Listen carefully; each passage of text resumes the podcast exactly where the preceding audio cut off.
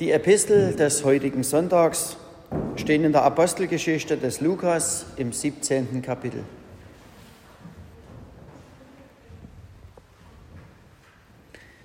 Paulus stand mitten auf dem Areopag und sprach, ihr Männer von Athen, ich sehe, dass ihr die Götter in allen Stücken sehr verehrt. Denn ich bin umhergezogen und habe eure Heiligtümer angesehen und fand einen Altar, auf dem stand geschrieben, dem unbekannten Gott. Nun verkündige ich euch, was ihr unwissend verehrt. Gott, der die Welt gemacht hat und alles, was darinnen ist, er, der Herr des Himmels und der Erde, wohnt nicht in Tempeln, die mit Händen gemacht sind.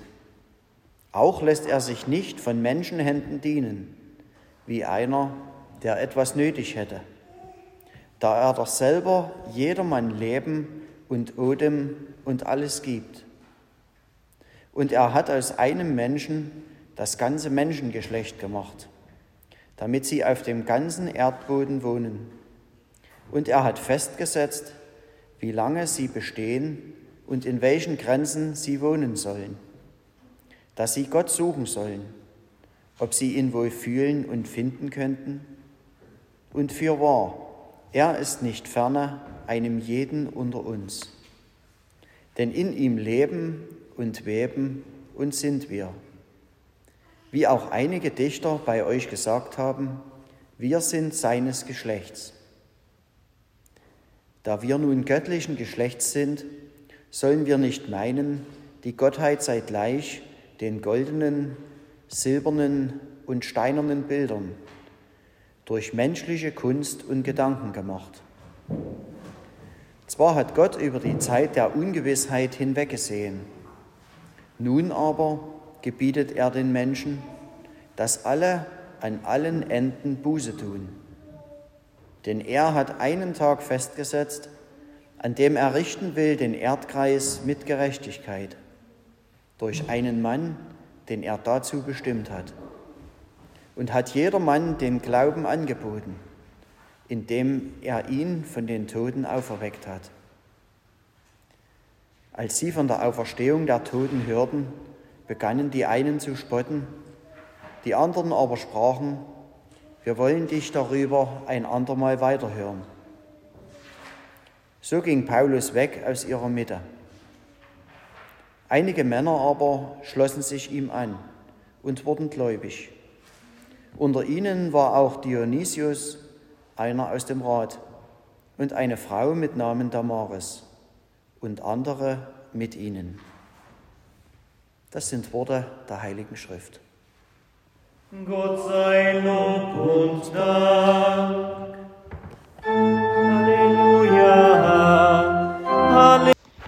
Gnade sei mit euch und Friede von Gott, unserem Vater und unserem Herrn Jesus Christus. In der Stille lasst uns beten für den Segen der Predigt.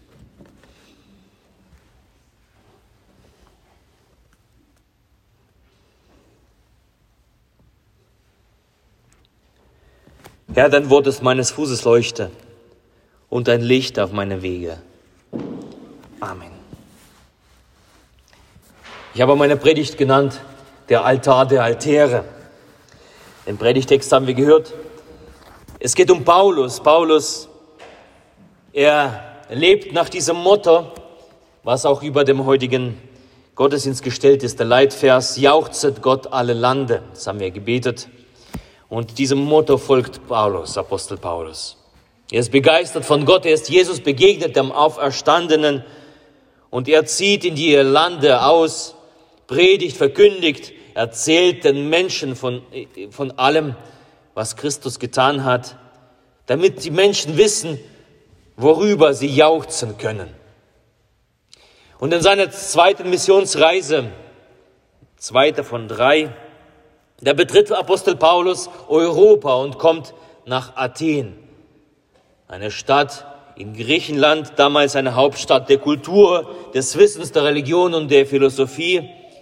Er geht auf den Areopag, also das ist der Platz in der Stadt, wo öffentliches Leben stattfindet und tut das, was die Athener damals gerne taten. Er diskutiert, er redet mit ihnen, er philosophiert über Gott und die Welt. Und Paulus, während er durch die Stadt Athen spazieren geht, ist aufmerksam. Bei seinem Spaziergang durch die Stadt bemerkt er, dass die Athener für jede Gelegenheit ihres Lebens einen Altar, einen Gott hingestellt haben. Für jeden Anlass gab es Göttinnen und Götter. Was die Athener alles nicht so hatten. Einmal die, die Göttin der Stadt Athen, die Athene, die Göttin der Weisheit und des Kampfes. Der Apollon, Gott der Poesie und der Heilung. Wenn man beten wollte, damit die Ernte gelingt oder damit die Kinder ordentlich aufwachsen, damit man überhaupt Kinder bekommt, dann ist man in den Tempel der Demeter hingegangen, eine Göttin der, der, der Fruchtbarkeit. Wenn man eine Reise vorhatte übers Meer, da ist man zum Poseidon gegangen und hat gebeten, dass er seine Gnade walten lasse und dass das Schiff nicht versinke. Und dann am Ende der Zeus, der Götter aller Götter, der irgendwie diese alle Götter zusammenführte, sonst gerieten ja alle auseinander, durcheinander bei all ihren Aufgaben. Er war quasi der Manager. Über seinen Schreibtisch ging alles, was die Menschen so wollten. Er hielt die Fäden in seiner Hand zusammen. Also für jede Gelegenheit haben die Athener in ihrem Leben einen besonderen Platz eingerichtet. Die Götter mit ihren Altären waren so wie Schubladen des Alltages. Eine ganze Menge davon. Für jeden Anlass, für jegliche, jegliche tägliche Routine gab es einen Platz für einen Altar, ein Gott. Und dann gab es mitten unter diesen Altären einen Platz, einen Altar mit der Aufschrift dem unbekannten Gott. Und auch diesen entdeckt Paulus. Die, die Athener, sie gaben diesem unbekannten Gott besondere Ehre, besonderen Platz, den sie nicht kannten. Aber dennoch irgendwie erahnten. Sie wussten, dass da irgendwas ist, sie wussten nicht, wer es ist, und stellen diesen Altar und machen eine Aufschrift drauf, dem unbekannten Gott. Und Paulus stellt sich auf den Areopag hin und sagt, diesen Gott, diesen Gott kenne ich. Für den dieser Platz vorgesehen ist, diesen Gott kenne ich und diesen Gott möchte ich euch kundtun. Mit diesem Gott möchte ich euch bekannt machen. Und wie bei den Athenern Wisst ihr was? So haben wir Menschen besondere Plätze in unserem Leben eingerichtet. Und ein Großteil davon, dieser Plätze, verschlingt der alltägliche Trott, der Alltag. Unser Leben dreht sich um Arbeiten, Essen, Schlafen, Familie, Unterhaltung und, und so weiter und so fort. Und diesen Altärchen, diesen Altären widmen wir alle unsere Lebensenergie, Anbetung. Sie besuchen wir. Dort ist ein Platz für die Klage. Über manches jubeln wir und jauchzen wir. Und wenn wir ehrlich sind, ist es ein Großteil unseres Lebens, die Anbetung genau an diesen Altären des Alltages. Für jeden Fall. Für jede Angelegenheit. Und den Athenern ging es nicht anders. Doch da war dieser eine Altar mit einem besonderen Platz, ein besonderer, ausgesonderter Ort, den die Athener vermutet haben, da muss doch jemand noch, äh, muss etwas Größeres dahinter sein. Neben all dem Alltagstrott muss noch etwas da sein, was einen Platz verdient hat. Sie hatten eine Ahnung davon. Ein Platz für etwas Unbekanntes, für etwas Wichtiges, das sie selber noch nie so richtig kannten. Ein großer Schwerpunkt, um den sich alles kreist. Und das ist ungefähr wie in der Astronomie. Der da gibt es ja den Planeten neun. In unserem Sonnensystem, der Planet 9, den man eigentlich noch nie beobachtet hat, den man nicht ausfindig gemacht hat. Man weiß auch nicht, ob es ihn gibt. Außerhalb der Umlaufbahn des Planeten Neptun vermutet man ihn. Da muss doch irgendwas sein, sagen die Wissenschaftler, denn alle Berechnungen deuten darauf hin, dass es diesen einen Planeten, Planeten 9, gibt. Die Konstellationen deuten darauf hin, dass da irgendwas ist, ein Schwerpunkt, den man noch nicht ausgemacht hat. Im Leben, dass sich alles um die Altäre des Alltags dreht, vermuten eben die Menschen etwas, was einen Schwerpunkt hat. Da muss etwas sein. Etwas Größeres, etwas, was wir noch nicht kennen. Und die Athener, sie vermuten und geben ihm den Namen, den unbekannten Gott. Und mit diesem Gott, mit diesem Schwerpunkt möchte Paulus sie bekannt machen. Und in diesem Dialog auf dem Areopag, wo Paulus steht und diskutiert, redet, bezeugt er diesen Gott. Und das tut er an manchen Dingen. Und ich habe heute für uns drei Aspekte, die wir sicherlich mit nach Hause nehmen können, an die wir uns erinnern können. Drei Dinge. Das erste, dieser Gott ist ein Gott des Lebens und der Ordnung. Das Leben selbst ist Gott der Atem, den er den Menschen gegeben hat. Gott schuf die ganze Voraussetzung des Lebens, ist alles von diesem Gott gemacht. Und dazu noch die Grenzen, die Ordnungen, die er gesetzt hat, sind lebensbestimmend. Da ist ein Gott dahinter. Dieser Gott herrscht über den gesamten Rest. Und das muss uns bewusst sein, das muss in unsere Herzen tief hineinfallen bei aller Wichtigkeit anderer Altäre in unserem Leben ist dieser Altar Gottes Lebens und der Ordnung der Schwerpunkt aller Dinge. Das ist wie die Sonne. Um die Sonne kreisen die Planeten. Die Sonne zieht mit ihrem Schwerpunkt alle Planeten an. Wäre nicht die Sonne, würden die Planeten in der Finsternis des Weltalls verschwinden. Und so ist Gott. Gott die Sonne der Gerechtigkeit. Gott möchte unser Schwerpunkt sein, Schwerpunkt unseres Lebens, um den sich alles andere herum anordnet. Jeder Planet ist für sich wichtig. Er hat seine Berechtigung. Er hat seine Bahn.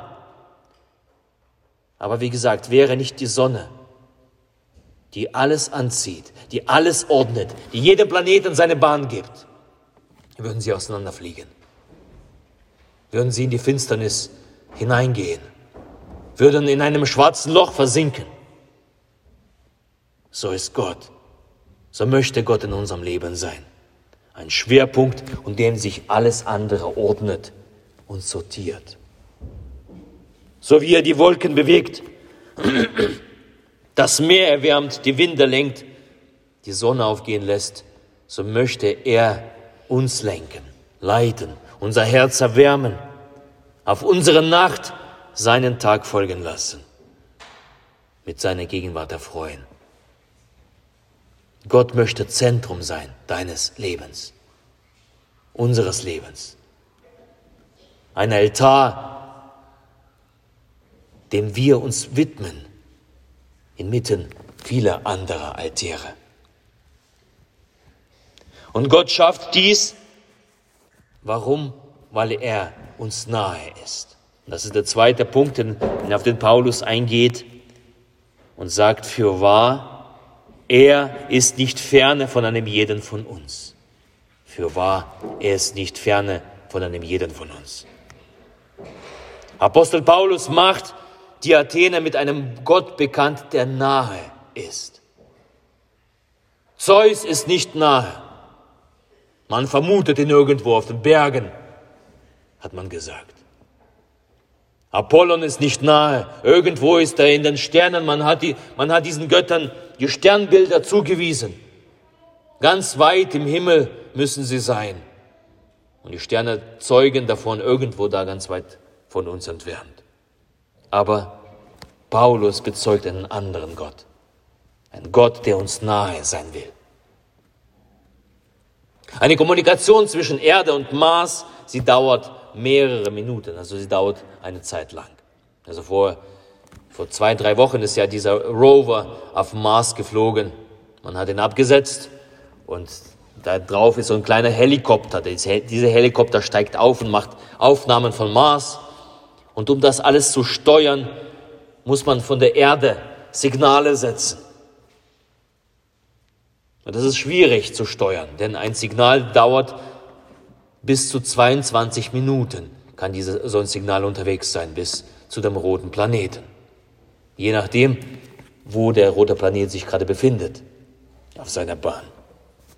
Und das macht eben die Steuerung eines Rovers auf dem Mars kompliziert. Gott dagegen ist ganz nahe. Näher, als wir erahnen. Näher, als wir manchmal selbst, äh, uns selbst sind.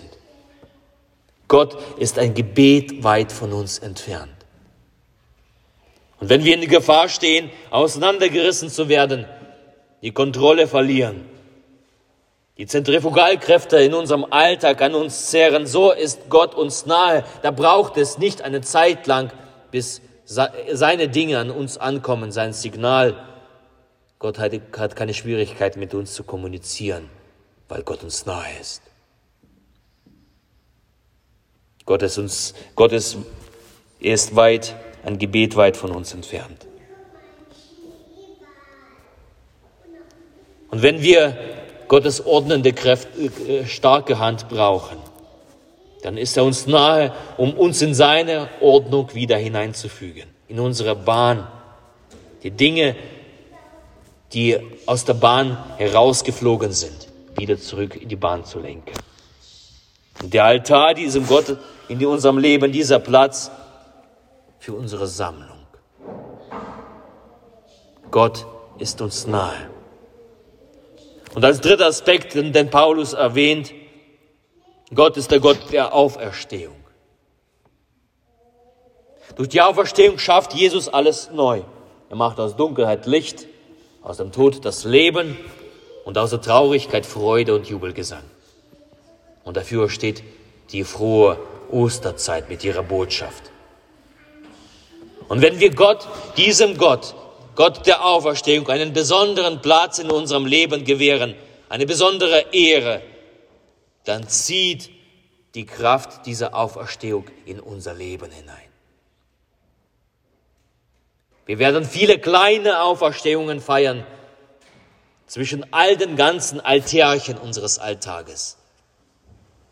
Und am Ende eine große Auferstehung von den Toten, die Auferstehung ins ewige Leben wenn Jesus ein Teil unseres Lebens ist, wenn Jesus das Zentrum ist in unserem Leben.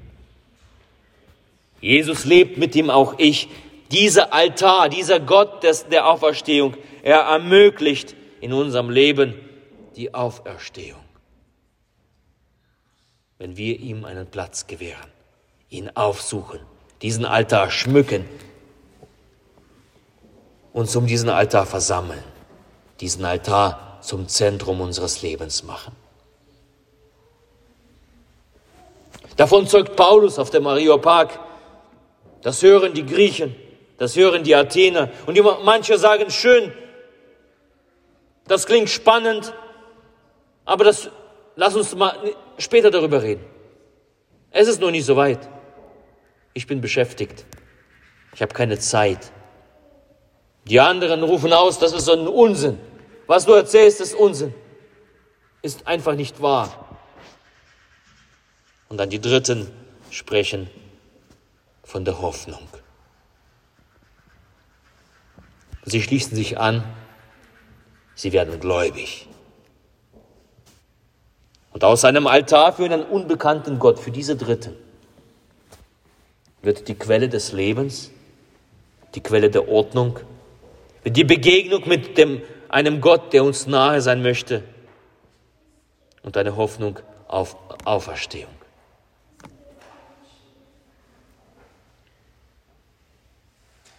Die Griechen entschieden sich so. Die einen so, die zweiten so, die dritten so. Sie haben es gehört und wir hören es an diesem Sonntag. Wie entscheiden wir uns? Gewähren wir diesem Altar einen festen Platz in unserem Leben? Bringen wir Gott die Ehre und Anbetung? Jauchzen wir voller Freude mit allen anderen, die sich um diesen Altar versammeln? Wenn wir das tun, dann zieht Gott ein in unser Leben. Da zieht Freude ein, das Jauchzen, der Jubel. Jauchzet Gott alle Lande. Halleluja. Und der Friede Gottes der Höhe ist als alle Vernunft.